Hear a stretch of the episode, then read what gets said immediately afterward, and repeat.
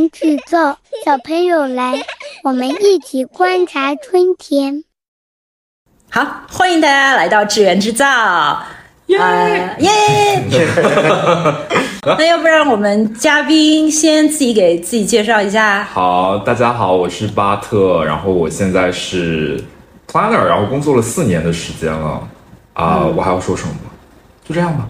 说说看，之前在之前我在 Wyden Kennedy，然后工作了四，也是我第一份工作，然后工作了四年的时间，然后前段期间离职了，然后现在在一家大家可能没有听说过的一家创意公司工作。嗯，好，大家好，我是 Laurie，然后其实就已经工作了大概十年了吧，做了十年的 planner 了。然后之前在申家，在 DDB，在现在 Havas，对，嗯，是你要不要自我介绍一下？我主要想了解你，你是几年来？十四年、十几年、二十年？你是，呃，你说工作还是说 planner？planner，哦对，planner 是零七年吧？零七年到现在多少但是在 planner 之前是 account servicing 的。其实我入行当时就是申请奥美的。Planner，那个时候刚刚好像国内开始有叫 Account Planner，然后呢是我因为我的第一份工作在电视台广告部，很轻松很舒服，然后呢就觉得很无聊，一眼看到了自己的职业生涯的头，所以后来看那什么奥美的观点，就觉得哇塞，这个太喜欢太喜欢，就有一个媒介的。同学是以前，然后他就介绍，他说：“你知道吗？其实奥美有这样一个部门叫 strategic planning。”嗯，然后他跟我介绍为什么这个部门好呢？因为他说里面都是老外，我也不知道，就说明我们那一代还是比较崇洋媚外，然后就好高级，好高级啊！我觉得那个时候还是比较大胆，然后我就手写了一封英语信。我也不知道怎么投，我就直接写给了当时奥美的总经理，一个老外。然后老外就真的会接见你，他跟我聊了，然后他找了当时的创意总监，而且创意总监那个时候真的就是只有一个 ECD，只有一个 CD 啊，不是像现在这种 ECD 有很多很多个的。然后找了一个 Account Director，然后当时也是很大的一个角色。这个我觉得还是蛮重视一个小朋友对这件事情的热情的，但是他当时就说了一句，他说 planner 这个角色只有 senior 的人才能做，junior 的人是不能做的。其实我我们等一会儿也可以聊，从我的角度来说，我在某种程度上是认同的，但为什么认同，我们也可以等会儿说。嗯嗯。但是就等于把这条路给灭了嘛。但是他好的地方呢，是他找了 account 和 creator，他觉得哎，所以我觉得那个时候对人才的珍惜。大家就会觉得，呃，planning 可能不适合你，但你可以去做 account，然后就进去做 account。我跟 Share 的经历有点像，我毕业了以后，其实不是这个行业，我的学历背景也跟这个行业没有任何关系。我毕业之后进的是国企，呃，也是那种央企类型的这种，然后做的是无人驾驶的一些。当时什么时候就已经不是你说无人驾驶，你做的是技术类的东西啊？对，我做的是技术类的东西。所以你的本科念的，呃，或者。学校也是念的，对，全都是理工科，理工科的，对，完全的理工科。然后在在那边也是一眼望到头的生活，因为可能就翻译一下国外的文献，然后对国内的一些组织结构，就是无人驾驶的运营的组织结构去做一些建议啊什么的，其实非常非常非常的空。我在国企待的那段时间里面，前两年我都在参加各种培训。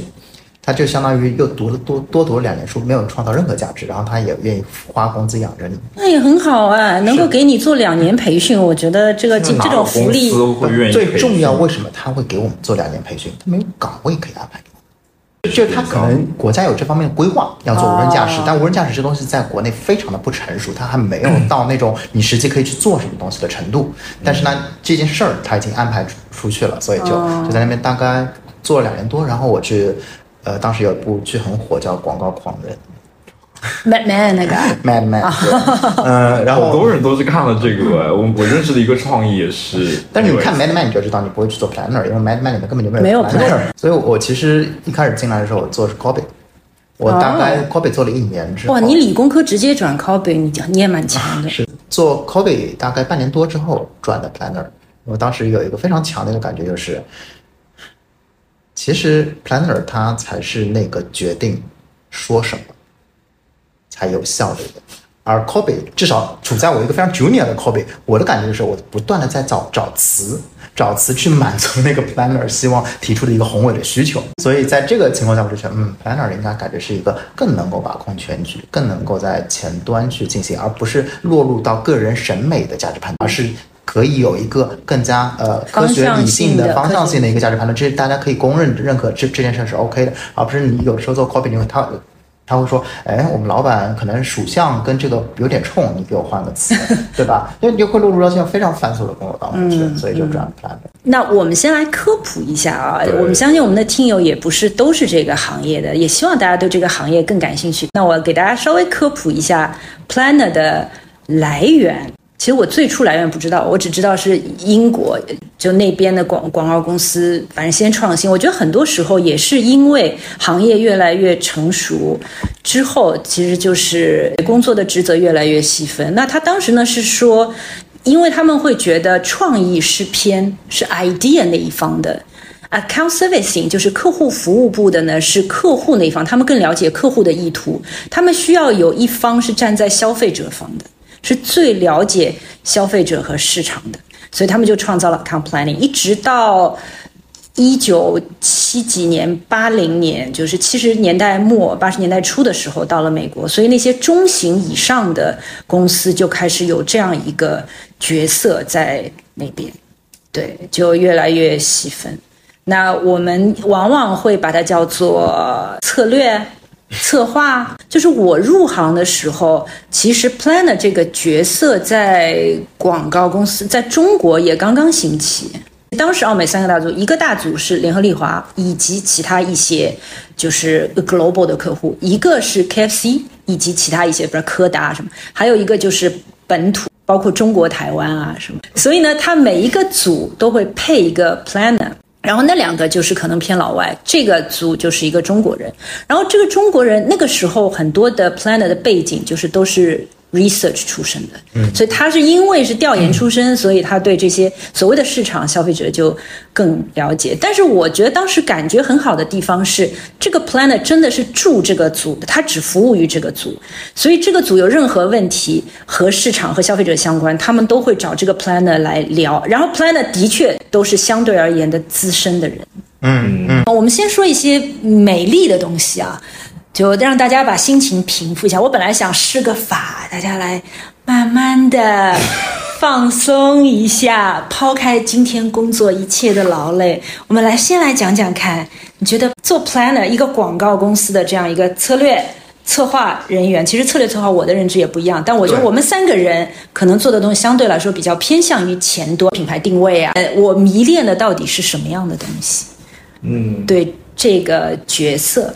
是你永远都在接触新的 brief、新的挑战、新的问题，就永远他在刷新你的认知。哎，今天我在探讨跑步，跑步；明天我在探讨说 yoga 瑜伽，或者说明天又是另外一个品牌，说的是不一样的事情。这个东西就很吸引我。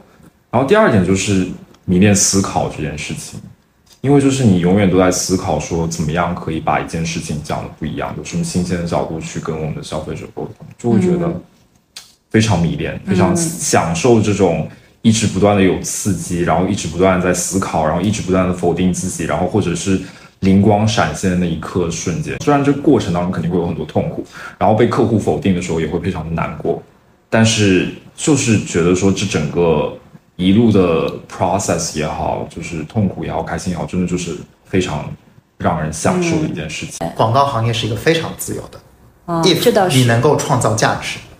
你能够获得客户的认可，嗯，你能够在这个公司当中有不可取代的价值的话，哈哈，你可以变得非常自由。但是我这里面就听出来，因为我第一反应是啊，你说广告公司自由是吧？那就离做你一开始做的 copy 好了。然后他马上说到了，你在这个里面要有价值的，要有一种控制和拥有感的东西的，不是说我只要我 copy，我也在思考，我也在创造，我也很自由，哎。但是我决定不了很多东西，我只是在玩弄文字，这个不可以。我觉得 planner 都有这种，其实是想是想控制。的，所以这就是我们很大程度上痛苦的来源。你想控制，但是往往你发现有些时候控制不了。对，我是我一开始的时候也会有这种控制欲，然后我就会觉得啊，我从我的前辈们听来就是啊，大家都一定要跟着 planner 走，但是也有可能是就是项目性质的原因，然后和你们这个公司的原因，和我们这个公司的原因、创意导向的原因，后面发现说，其实为什么一定要跟着你的走？一个 brief 就可能我也跟就是我的刚才所说，就是跟项目性哎，质的我们先说美好的东西吧。哦，对，我先说美好的，但是我觉得放手也挺美好的呀。放手。就是不去控制也挺美好的。哦 Anyway，这是你没有没有没有留在这里做哎呀，我跟你瞎硬掰呢，啊就是我这边要回应一下 Bart，哦，你说你说你说，回应一下 Bart，就是为什么我走？你知道我这有多快乐吗？当时我一个月只有一个 brief，哦，这一个 brief 我大概只要花我四五天时间吧，就可以做完了。这个是快乐啊，对 planner 来说未见得是快乐。但是你作为一个打工人来说，你很快乐啊。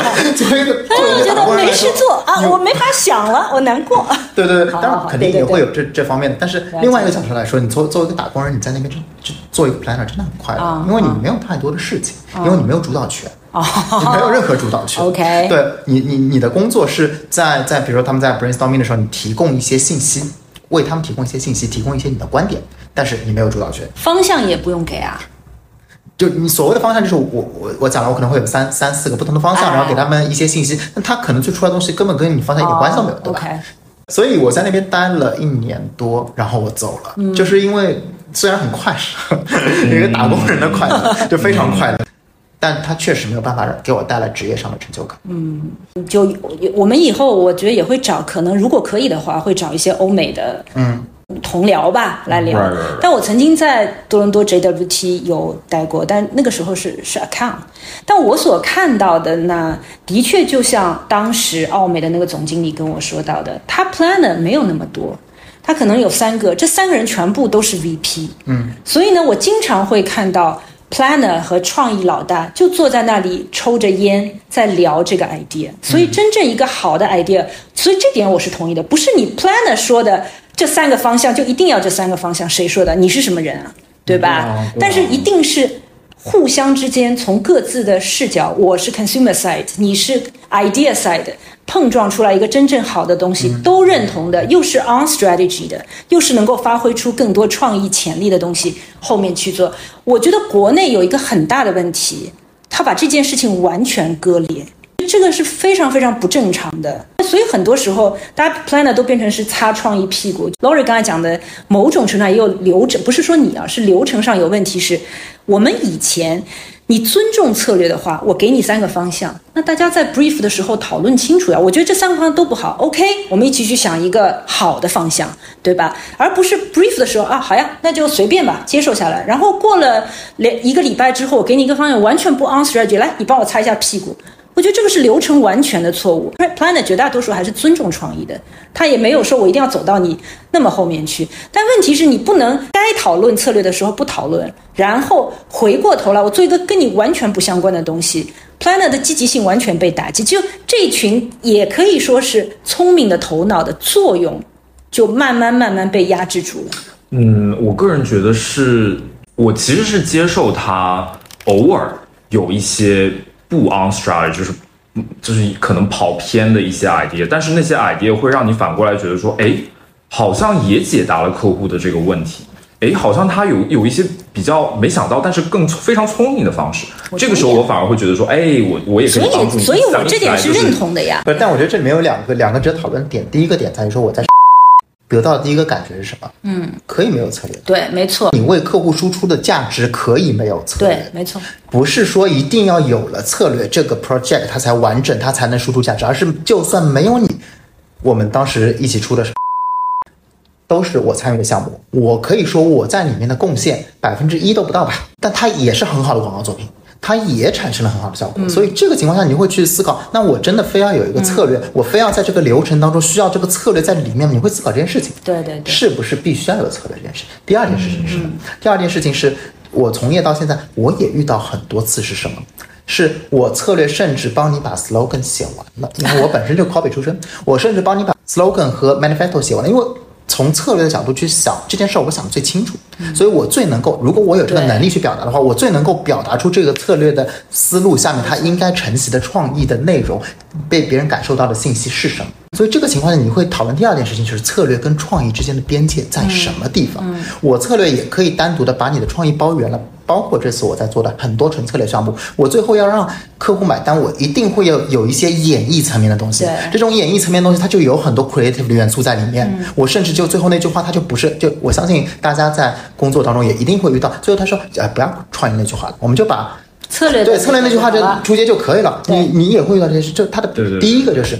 策略是不是必须存在？第二个是策略和创意的边界在什么地方？这其实是一个对于广告这个行业来说，或者对我们这个公众来说，是一个非常值得讨论的，也是比较有明白意思。这个呢，我我在想啊，它就是回到我最前面讲到的，你说 planner 的 account planner 的产生，我我觉得它有一个理想化的设定。我觉得真正的 idea，一个广告公司好的 idea 产生，其实就像我们说那个三个圈的 overlapping 的 area 一样的。Account 要是真正最了解客户端的这个人，我们是最了解消费者的，创意是最了解 idea 的。但问题就在于，Planner 今天是不是最了解消费者的？是不是最了解市场的？是不是最了解竞争的？是吗？所以这个里面，我觉得反而就拉到反思这件事情了。你说创意公司为什么今天对 Planner 都会很多时候有这样的一个认知？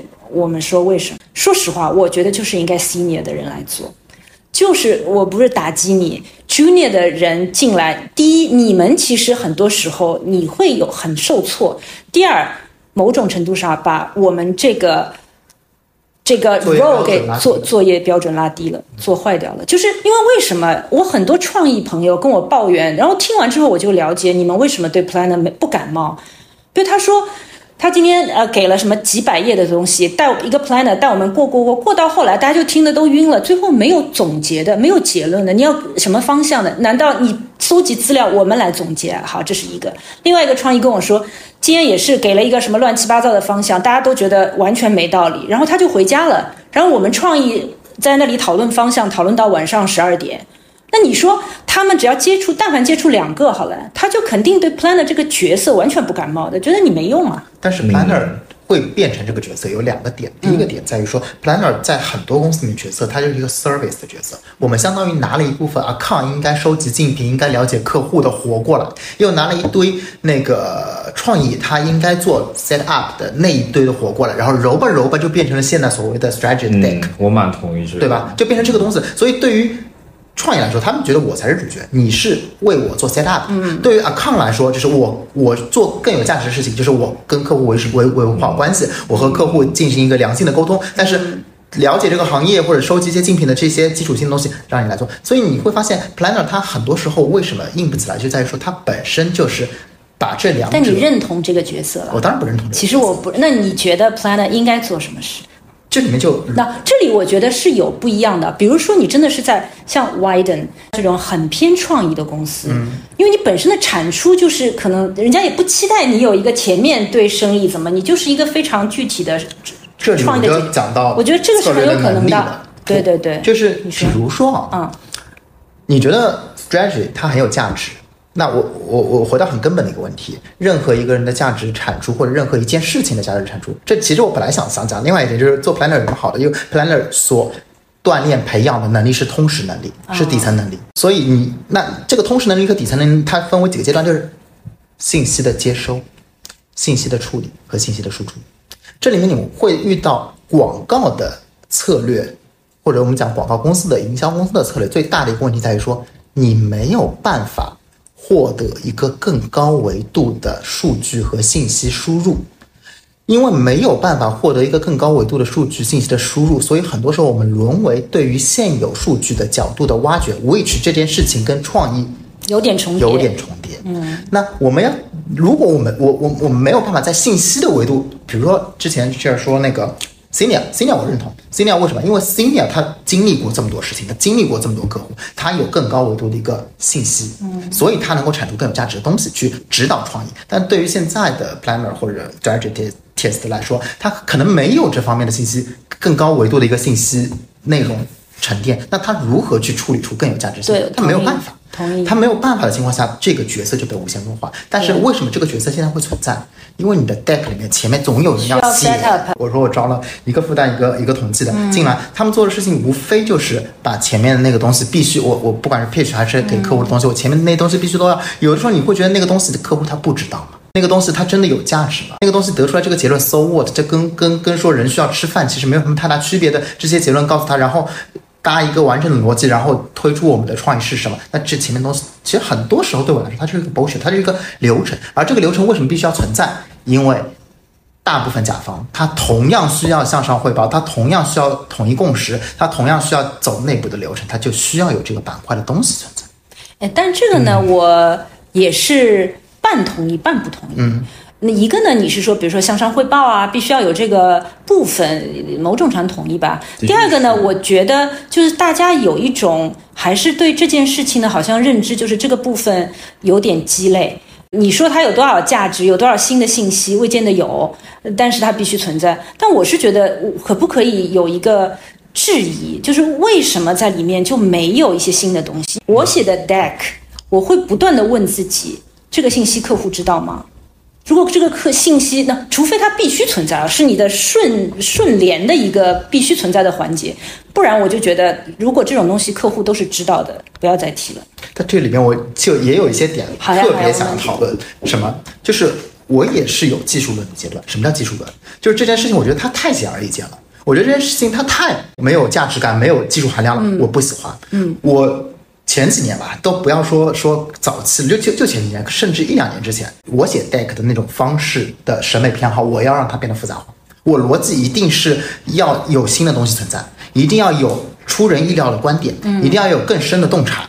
很棒啊我一对我一定要有这些东西。但是这个不一定是复杂化了，对它不一定是复杂化但是但但是是为了新而新。对，有一点点这种技术论，但是你有的时候会发现一个点，就是当你过于追求这种技术论了之后，会什么问题啊？会有一个很大的问题，就在于说哎你会发现你用非常漂亮的观点。我就我提案的时候，经常会说很多东西，就包括包括从可能说太多了呀。包包括引用的引用的方向，哦就同样一件事情，我可以用很多角度去解读它，我可以用更深层次的角度解读它，我可以从哲学底层去解读它。解读完了之后，你这些一套技术论的东西出来之后，你会发现你不一定给出的结论是更有价值的。对，但我觉得啊关键是要结论有价值，就是你真这样的很多时候，亮点是在结论上对。，但是你前面的那些技术论走完之后，你结论不一定更有价值。而很多时候策略是，就是我我有一些全新的观点，但我不一定肯定它。就是很多时候策略在做的有一件事情，可能是在消除不确定性。比如说怎么理解？理解销售不确，就是这件事情虽然是显而易见，但显而易见的事情有很多。嗯，为什么我选择它而不选择另外的一些事情？我在消除它的不确定性。我不一定这个观点非常的 brilliant，非常的漂亮，但是我告诉你，当你选择这条路径的时候，对你现有的资源和你的团队的匹配度是更高的。所以我在消除不确定性。哎，这个我认同啊，就是我觉得这个也是一种观点，就是如果你在跟客户的接触当中，觉得你有这个必要去消除不确定性，这就是有价值的事情。对，它是有价值，但是它就是从我过去的审美上面来看，你会就会觉得这个不够漂亮，不够漂亮的点在于他的观点可能没有那么新颖，他的洞察可能没有挖的那么深，但是这件事情对客户来说是有价值，是有价值的，是有那我价值的这个我接受，我觉得有我觉得有价价值本就身。可以了。对，但是就是就就就，但的确，就像 Lori 前面讲的，我也看到过非常多 planner 的的提案，嗯，其实全是没有价值的东西，就是写行业、写竞品。这有什么意思？都是全是记了一堆，就是我觉得只是我做了功课，你看到了吗？我说实话，我我讲句实话，我觉得现在这个行业里面，我们的 planner 可能一半以上都是这样，对它已经形成一种工业流水线，哦现在还是这样这个工业流水线是什么？我我这一部分就要填竞品，啪啪啪，那几个竞品所有的他们做过什么传播，他们的产品什么样子，啪堆上去。我行业什么，把一堆数据堆上去，告诉你告诉你一件其实所有人都已经知道的事情。然后因为这样，因为这样一个显而易见的结论，所以我们再看一下我们的消费者，我们 target audience 是就这一套。我觉得是超过一半。超过因为我做过 freelancer，然后我们公、哦因为小公司，所以你会跟不对对对对同的合作。我觉得绝对超过一半的人是在用套路做这件事情。就像我之前跟七关电通之前的 CCO 聊一样的，我觉得他和我有一个想法是很对的，就是这不是这一代 planner 的责任，因为他们从进公司看到的就是这样的操作呀，他没有看到过更对、更好的东西啊。那你们不就是这样操作吗？所以很多是大家抱着热情进来，做了一两年，发现全是套路，我当然就不做了了。有什么价值呢？还不被创意待见，对吧？我觉我觉得其实就是我们这一代人的。你们的问题，对，我对，但我觉得不是我的问题，因为我真的一直很认真的在做，但是我的力量太微小了。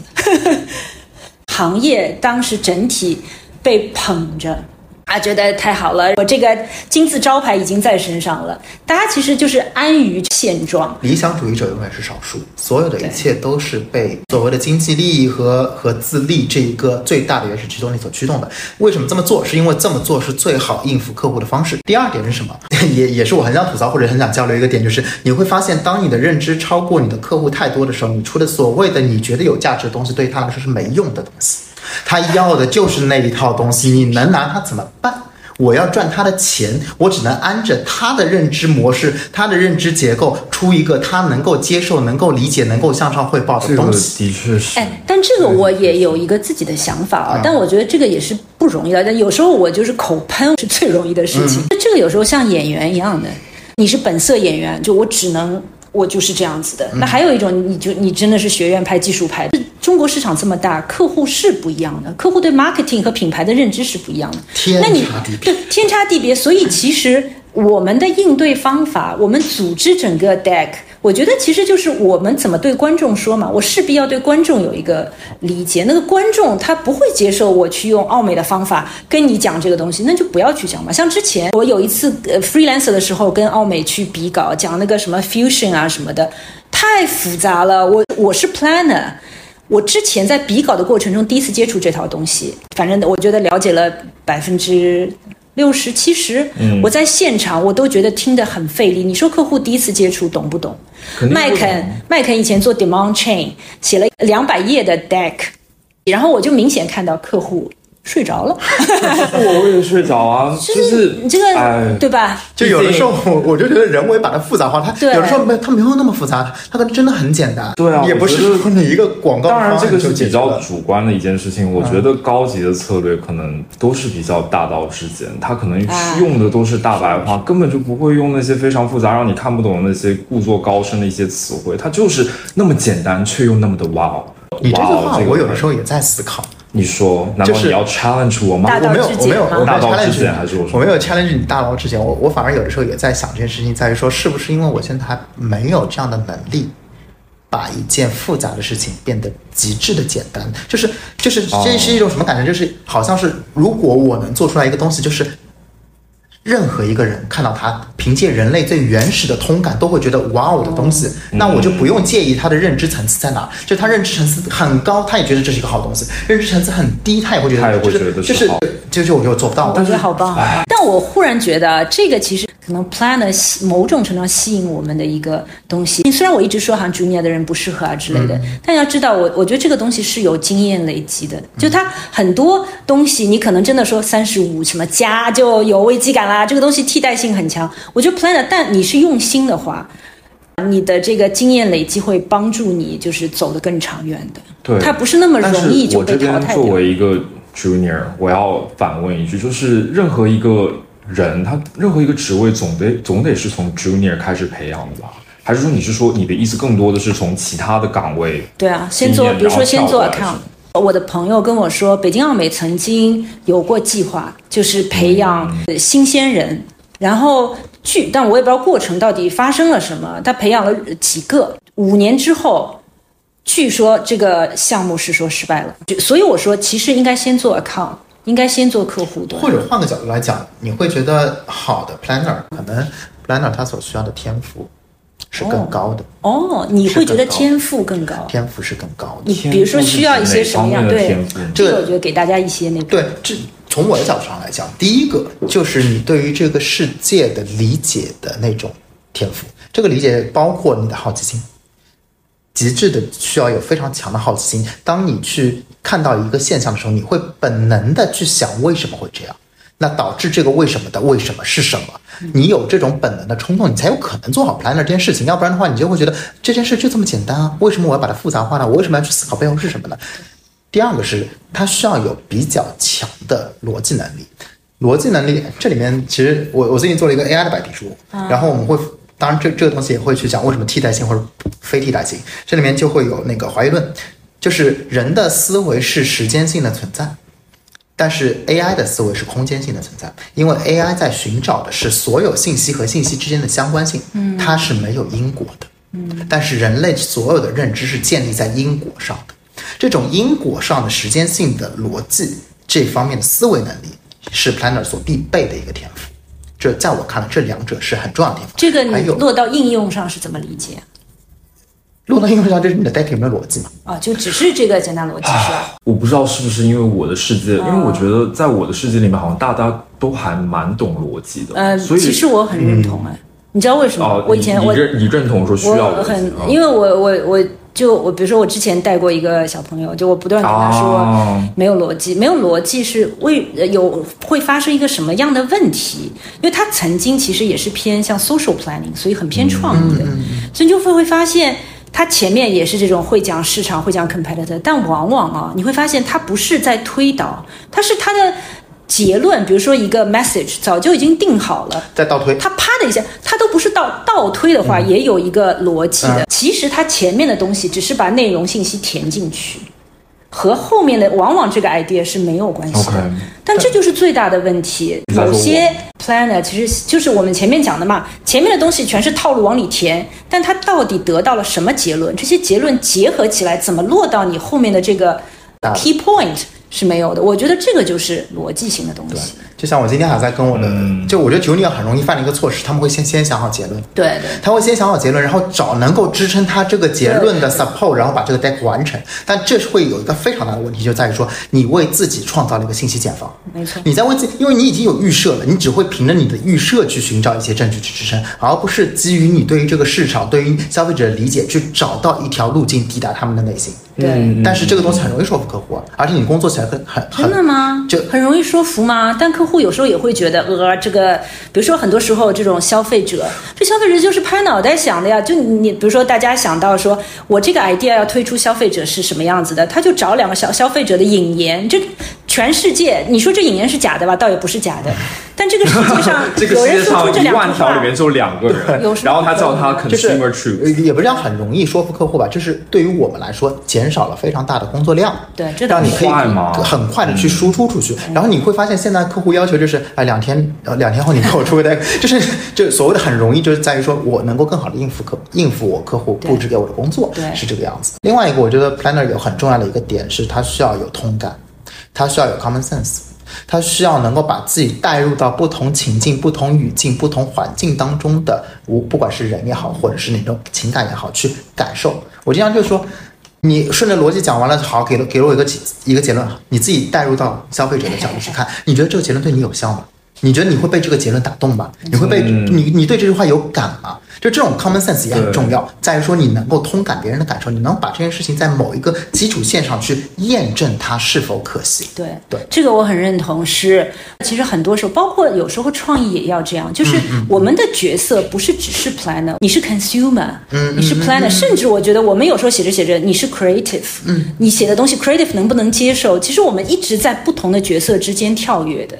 就是很多时候，我觉得我们像演员一样的，你真的写了一个什么 consumer 的什么 portrait，嗯，你知道他是，所以我我之前但小朋友们不做这件事，我说他们不写，我希望他们不要去写一个，比如我们经常写的一个什么 demographic 是这种，你写一个人物小传，嗯，我是谁，嗯，我做什么，我为什么会这么做，嗯，但没有人愿意执行，我推不动，真不好意思，对从你这个对对对，层面特别懂，因为我觉得这件事如果是客户需要的，他就会觉得他想去做。但如果这件事情是，比如我给我小朋友说，哎，你用这种方式去做，他会觉得增加了工作量，但是我不一定能够得到一个直接就让客户买单的一个结果。对他们来讲，这是一个大家都 additional 的 work。很结因为果我的视。角当然，我自己在我也开始在 junior 了，也会经常会被 push back 说为什么我们要做这件事情。但我自己是觉得任何一件事情都是你学习的机会嘛，对吧？对，你觉得你心态多好？心态太好了你心态太好了。我为什么觉得我能成长？其实很多时候我发现我挺会自我洗脑、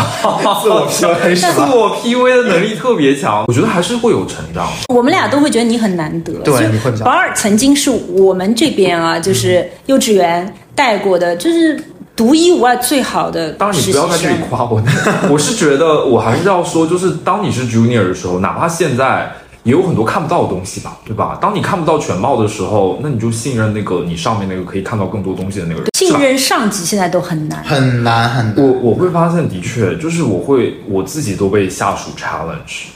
就当你还没有见到这个世界的全貌，我我我真的觉得你刚毕业的时候，你没有办法说我自我是什么，因为你还没有见到足够多的东西去定义自己。这时候你应该怀抱一个比较 flexible 的一个一个一个流动的一个一个一个一个自我，然后去感受，然后慢慢的通过这种感受和碰撞，你知道这是我的自我。但现在很多时候你遇到的小朋友，就是他们可能十八岁就有自我了。他就我就这样一个人，或者他就会会觉得，呃，你你是不是在 PUA 我？就他可能很多事情他不愿意去尝试，他只会觉得我该做的是他我去做，他会觉得没必要。然后很多事情，比如你的你的 senior 给你布置流，他他就会觉得没必要啊，我觉得不需要去做这件事情啊，对，就就会遇到这这些情况。经常会有这种事情。对，嗯我大学的时候，我其实是有被广告的魅力所就是感染到，也是才有一开始想要做广告，选了就 literally 选了广告这个专业的。当时就是我记得就是。哎，那个男的就是在两个车之间劈叉那个，还有很多很多类似的经典的广告，我就觉得哇哦，这是创意的世界，非常的就是让我心生向往。当然，我第一份实习是去奥美做，然后就是一每天都在做竞品分析什么，整个大泄气。哎，但是你看，这就是一个问题，就是你刚刚 entry level 的时候，可能你做的就是这些琐碎的事情，那怎么办呢？大家都觉得琐碎的事情很没劲。我觉得可能是我刚才没有说好，就是有可能是就是大家的态度的问题，就是我上司给我当时的态度也会觉得是这本本身就是一件可有可无的事情，你去帮我把这事情搞定了，作为实习生，我当时我就会觉得。哎，我是一个廉价劳动力，哎，我今天过来领着五十块的薪水，做这么多，名义上是为了我的简历就是变得更好看，但实际上我就是在做这种事情啊。然后我连就是广告是什么样子我都没有看到，所以当时我一个两个多月结束那份实习的心情就是非常的沉重，我就觉得哇，广告虽然我想象当中是那么的美好，但实际上当时的我会觉得说怎么这么糟糕。然后后来救了我的，其实是我第二份实习。我当时就是 TB 的 planning，然后是那个那份实习让我觉得说，哎，好像还有机会。因为当时就是真的是帮助我的 planner，其实就是 Kelly，就是跟他合作了非常多的东西，然后帮他找，也是一直在帮他找说，诶，他有一个所谓的 argument，无论是倒推的也好，还是现现象的也好，就是帮他找很多我怎么样去 strengthen，我怎么样去加强他的一些呃 strategy 的 arguments，然后就在合作的过程当中，我就觉得他做这个东西很有趣，哎，然后可以一直想一些不同的东西，哎，然后很很新鲜的，就当时就是说 planning 把我救回来。你说的这个东西就有一个什么，就是带你的人。团队的气氛、公司的氛围特别重要。现在如果整体的氛围都是，哎呦，竞品嘛，就是把东西放进去啊，那就完蛋了。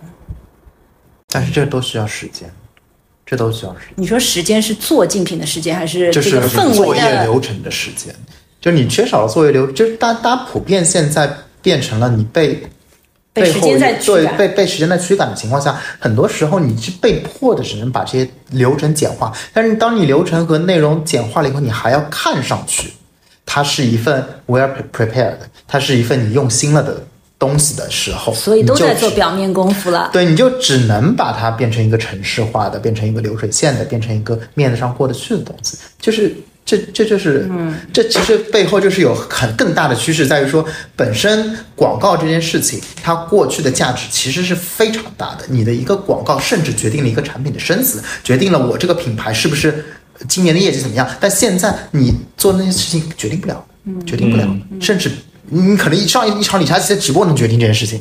但是你做一个广告或者你做一个 plan，你决定不了的情况下，客户对你的尊重度没有，客户对你的倚重度也没有。嗯，现在很多时候 planner 也好，或者甚至广告公司也好，你会发现我们的客户看待我们就像原来我们讲的叫外脑，我觉得外脑对供应商，现在是供应商。对，原来是外脑，外脑的时候你三号还是相信你这方面是专业的，对。相信你是更好的专家，我需要听听你的信息来给到我一些给给到我一些帮助。现在是供应商，你不可能比我更懂，你就按照我的方方式去做，呃，赶紧把我呈现出来一份好的东西，然后我可以对上面交差，或者是把这些事情 push 下去。嗯，这当是是是，我我们之前也是帮一个广告公司比稿，然后我们写好的这个策略嘛，要给到、呃创意团队，然后他们的 account leader 就在那边介绍啊，这个是我们的供应商，说啊什么？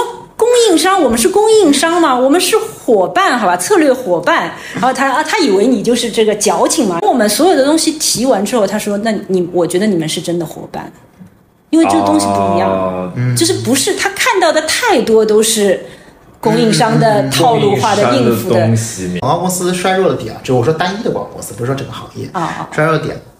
当你发现给策略的时间越来越少，策略的工作越来越多，说明这开始走下坡路。因为因为创意的角色越来越弱，因为创意没有办法创造足够的利润给到你这样一个可以认真思考的空间了。但是你要知道，你无论做什么东西，你广告公司最终就是大部分的行业对于广告公司的认知，你最终产出物，他买单的那个东西，无非是创意的 KV 啊。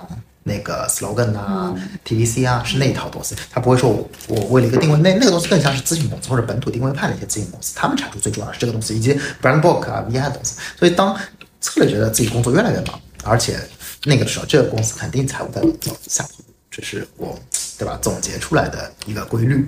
一个 insight。一个一个小 insight。如果你发现这边的策略都特别特别忙，因为你要知道策略真的是我我我向来不觉得策略是一个需要坐在办公位上一直拼命的在那边做的东西。嗯，应该是我在我看来，一个策略写 deck 的时间和他思考的时间，至少也是九比一。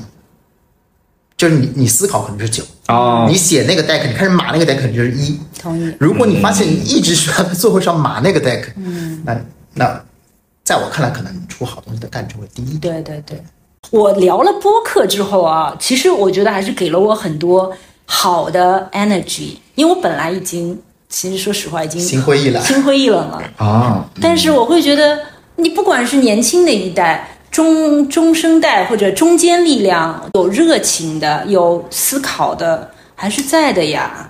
所以大家以后哎拼一拼拼一拼，一样的人弄在一起做呀，不要孤单的势力分开。所以把大家到时候捏在一起其实是。对的，物以类聚，就是我觉得相同的人就是。在一起的时候，那个 energy 会吸引更多相同的人过来。但我觉得优秀人可说不定啊能现在太，也是一群 ego 很大的人，是的，到时候在一起说为什么是这个，一定是这个吵死。真的，我觉得也是真要的，真的。会，我也我也会觉得真的是真的。interesting。我我我真的觉得一个团队里面的角色有一个主导者或者一到两个主导者已经顶天了。你如果每一个人都但是非常强者，就一定是 ego 很强。那那我可能就不是强者，因为我我自己自认为 ego 还好。嗯可能再过再过个几年，再过个几年吧。对，再过个我已经说实话，我已经觉得你现在的 ego 肯定比做实习生时候要大。嗯，好喽，行吧。对啊，这正常啊。你想想看，我在想我是小朋友的时候，那多听话呀，老板叫我干嘛就干嘛。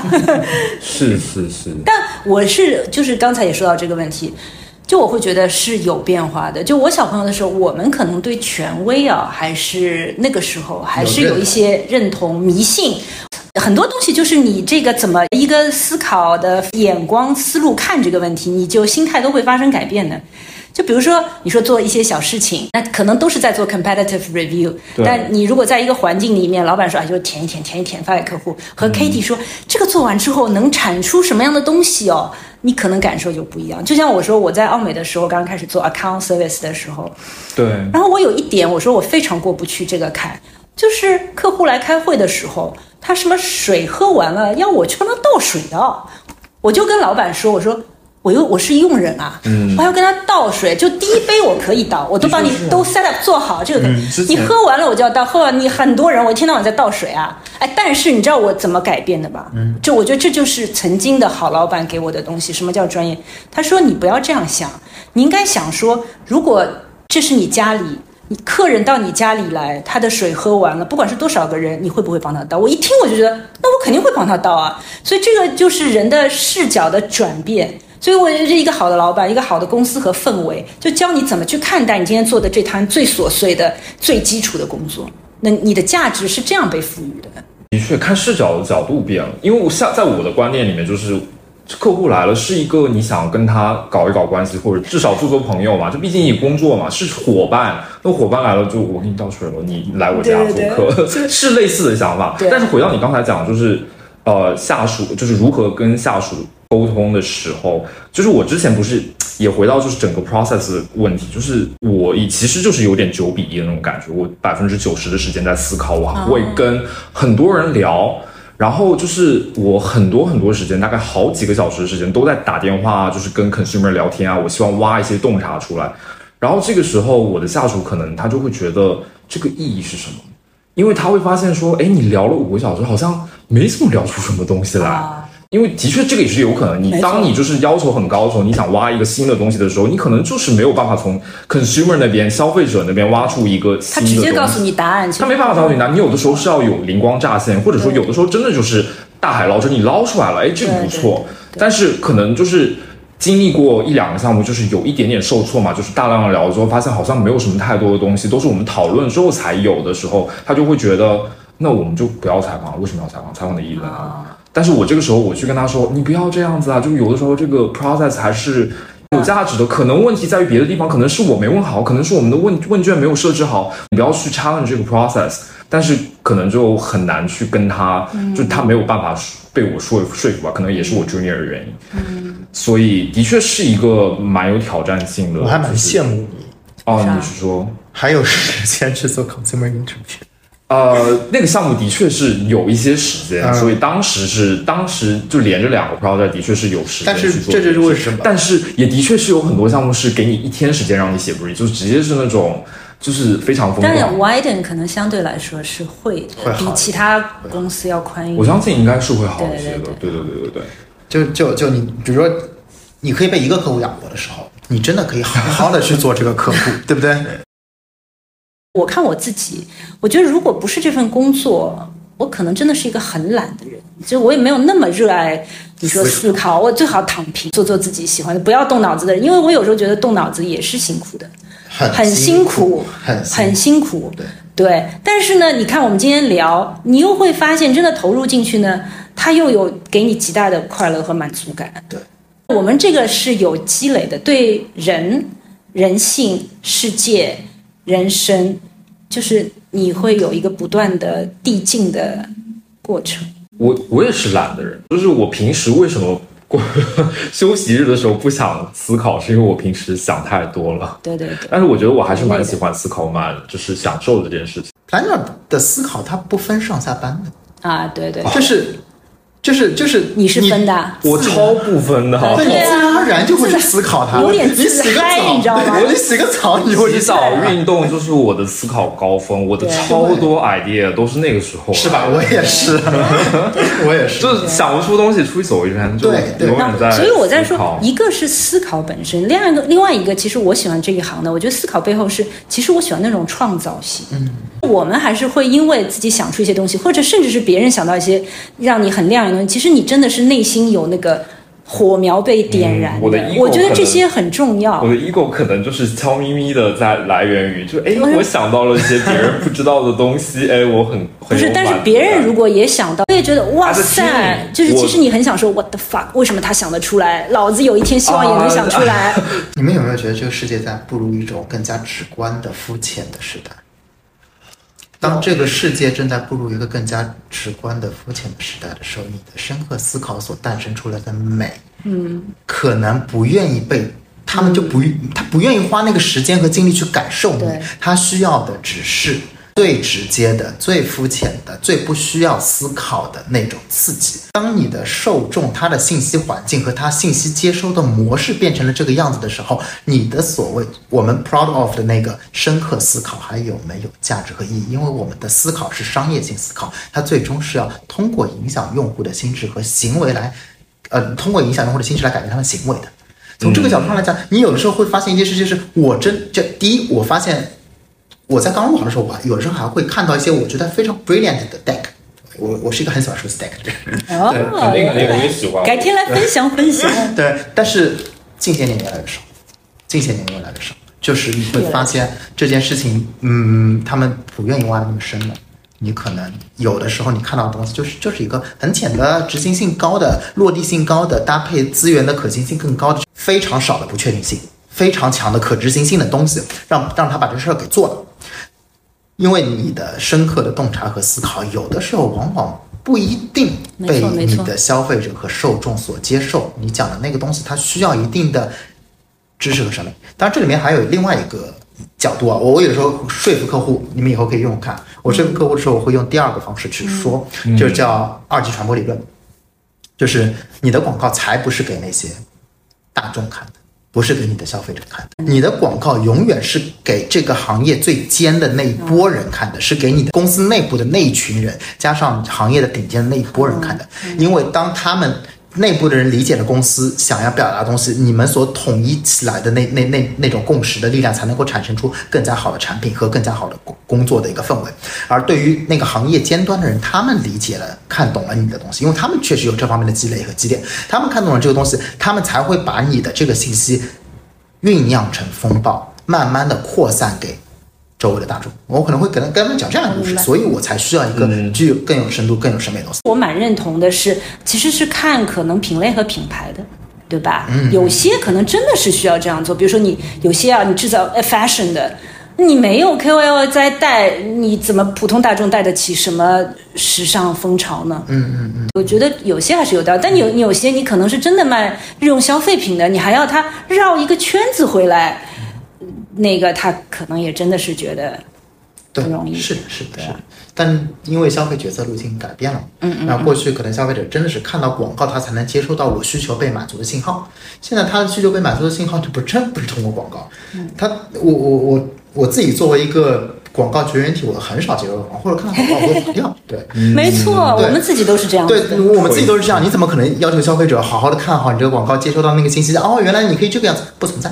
对，只有当他需求被触发的时候，他或者是当他去看某些主播的时候，他才会有这种这种信息的一个传递。从这个角度上来讲，你像主播他去讲的时候，他会给你讲品牌标志故事。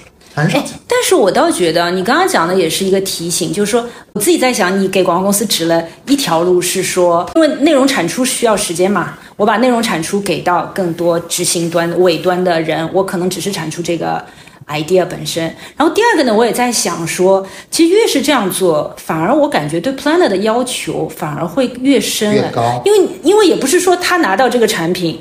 他就知道要怎么说了。那如果我能给他找到好的角度，你说供需关系嘛？嗯，我真正找到需求的那个切入点，那大家都往这个地方说，那那这个不就是 planner 的责任嘛？要做这件事，你这有点广告公公司中心化的角度，就就人类中心角度，知道吧？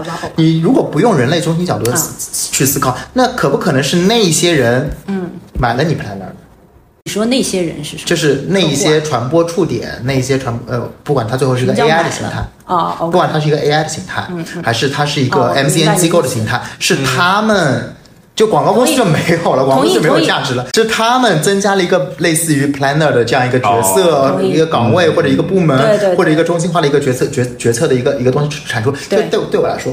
我我这这个判断完全出于我个人观点，我也没有验证过。但我是认同的，就是我本来想讨论一个话题是广告公司有一天会不会对，就是这个意思，消失，就是这个意思。广告公司真的，我我会觉得它是在一个这个行业是在一个缓慢死亡，它不是一个我们就说啊，这当然不太好说，因为我们今天好像是想说告诉 planner 说啊，快来进入广告这个行业。planner 不是只有广告公司的 planner。对，strategy thinking，这就是说你刚才说到的通识的，呃，包括能力各方面的东西，其实帮助你在不同的行业都能够找到合适的位置。同时，它还是有经验积累的，你可能越老越吃香。同学们为什么不来做 planner 呢？对不对？啊，确实这个道理。因为我我个人 最后让我回来，我我真的觉得 planner 他。去 adapt 到普其他的行业这件事情应该是最容易的，因为本质上我们在做的一些什么事情，就是提供解决方案，找到一个解决这件这个问题的一个路径。那这件事情你放到甲方市场部，他也在做这件事儿；你放到甚至你做产品研发，你也在做这件事儿；你做产品经理，你也在做这件事儿。其实我我们做的事情，我一直在跟我的 junior 的 planner 说，我们在做的事情是更底层的。我们接收到的信息是最多的，我们是基于那些信息进行决策，不像很多时候为什么我们讲 creative 有很强的个人风格。这很强的个人风格在于说，他的审美、他的世界观所输出的那那一套东西，他不可能说我我这个人有四五套审美，我对我有四五套不同的价值价值判断标准，这是不可能的。但是对于 planner 来说，我们在做一个项目的时候，先要清空我自己的大脑，把我的预设前提清空掉，然后我再去接收信息，再去思考什么才是客观的存在，什么才是我们主观的判断，什么才是我基于这种主观的判断得出来一个我们觉得基于消费者能够去接受的一个呃一个 idea 一个 proposition，然后我们再对它进行一些创意化的演绎。我其实现在会对我小朋友会有一些创意化演绎的一个要求，因为对对，因为我要的我我并不觉得一个 planner 他就是一个很理性的给把所有的客观事实摆给你，因为永远都是有你需要去 jump 的地方，永远都需要你去纵身一跃的地方，永远都有信息无法覆盖，要不然的话 planner 就被 AI 替代，因为 AI 永远它掌握的信息量和对信息思索能力会比你更强，所以你一定是要有 jump 的地方，那个 jump 的地方是没有数据支撑，但是我们的直感、我们的判断、我们对于这个世界的理解当中，我们认为这个样子才是更好，对。那个 jump 过程。这个你知道吗？就是最初我说，呃，这个广告公司的 planner 很多都是调研公司出身，但后来你会发现就是越来越少。为什么？我就听到过这种，就是很多调研公司的这个专业性很强的，它前端所有的信息搜集、分析是强的，但是它出不来最后那个。奥美那个时候说 button 就是那个 idea，、其实就是就是卡在这个地方出不来。那个所以你就会发现，对吧？所以我说 planner 很又让人觉得很了不起，但是也很难的地方是，它就是那个能能力非常综合性的，既要有我搜集信息怎么搜集，我一我怎么去设计，比如说问卷，找到合适的人，拿到，就像你说，你五个小时都不一定拿得到。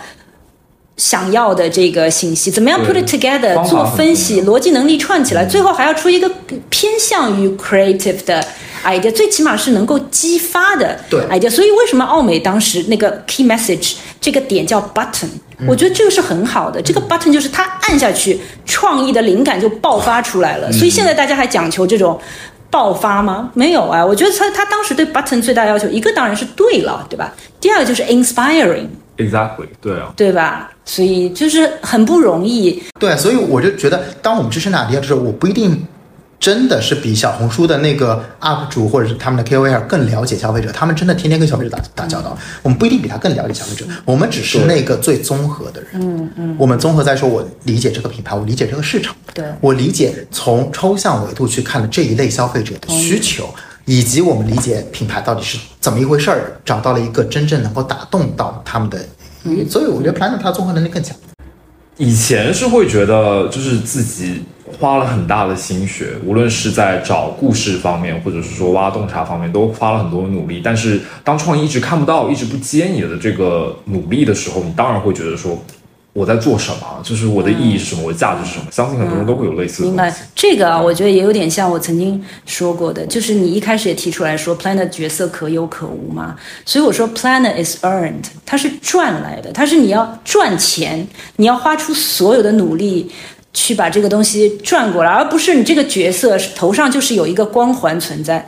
老子在这里是 planner，你们都要听我的策略方向，不是的，就是你所有的努力要向创意、向客户证明，我就是那个很了不起的 planner。哎我们这叫最后这期叫了不起的我的。我的情况就是 Nike 的人很多都是 planner 出身，所以在这边真的完全，其实你说可有可无，真他妈可有可无。嗯所以到这时候你的价值在哪？真的是自己 earn 出来的。客户写了一个 brief，你能不能顺着他的思路写更好的 brief，、或嗯者说你是不是能够顺着他的一个大的一个 objective，你想一个完全不同的方向，但就是那么惊艳。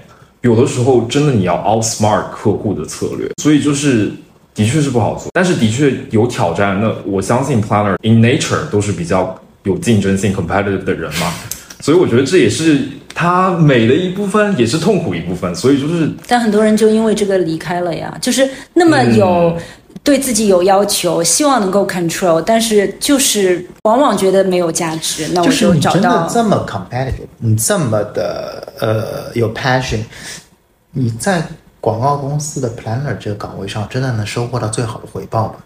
你的 competitive 和你的 passion 和你的所有，struggle 那些东西，你你奖励在别的地方做的更棒。个人的角度来说，就是这也可能跟个人的故事相关吧。就是到最后是发现说，哎，好像跟创意就是会达成一个 partnership 一样的感觉。后面是会感觉说，哎，好像那是嗯有点成就感了，有点这个这个让我更不开心的，也不叫更不开心，就是不爽的点在于什么？你知道吗？就是你会发现广告的流动性对于这种 partnership 是一种非常大的打击。我有一个合作的非常好的 copy base 的啊 creative director。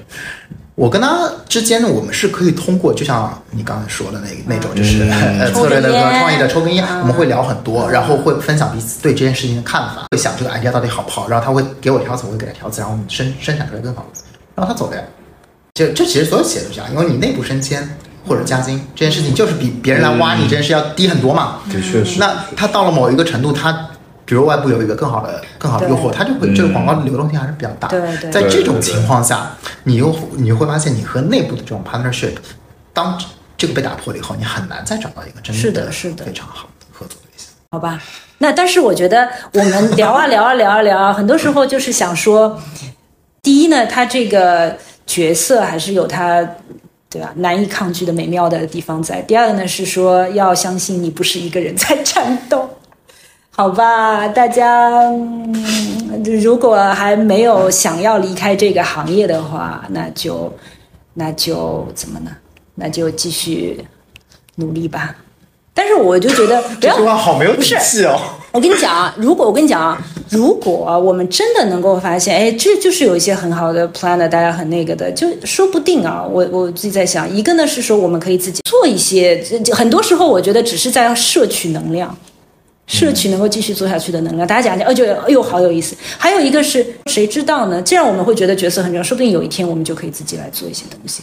不过这里我我会觉得有一点点理想主义者的那个就是什么？小坚持，小小小也不是小小小对自己的小安慰，就是我刚刚说的那个 loop，我会觉得其实到了一定的程度啊，其实现在有时候也能看到，就大家对烂东西、表面的东西看太多了，真的就是有点生理性的反胃，所以对有些很有创造力的，不是说不一定是广告啊，所有的东，艺术作品电影、电视那些东西就比较容易让人眼前呀。比如说你说这个漫长的季节这种东西，嗯。呃所以我是觉得我们坚持坚持，说不定有曙光到对，而且我们就刚才也说过了嘛，其实我们的角色是用性是多样的嘛，也不是我一定要在你广告公司这个坑里那个，对执？行越来越简单，AI 能做一切事情的时候，不就是想法取胜？对？我们后面要有机会要请 Lori 回来跟我们好好讲讲 AI 在创意行业的应用，给我们行业可能会带来的一些改变啊什么的。好，谢谢，那就这样了，拜拜。嗯，好，拜拜。拜拜。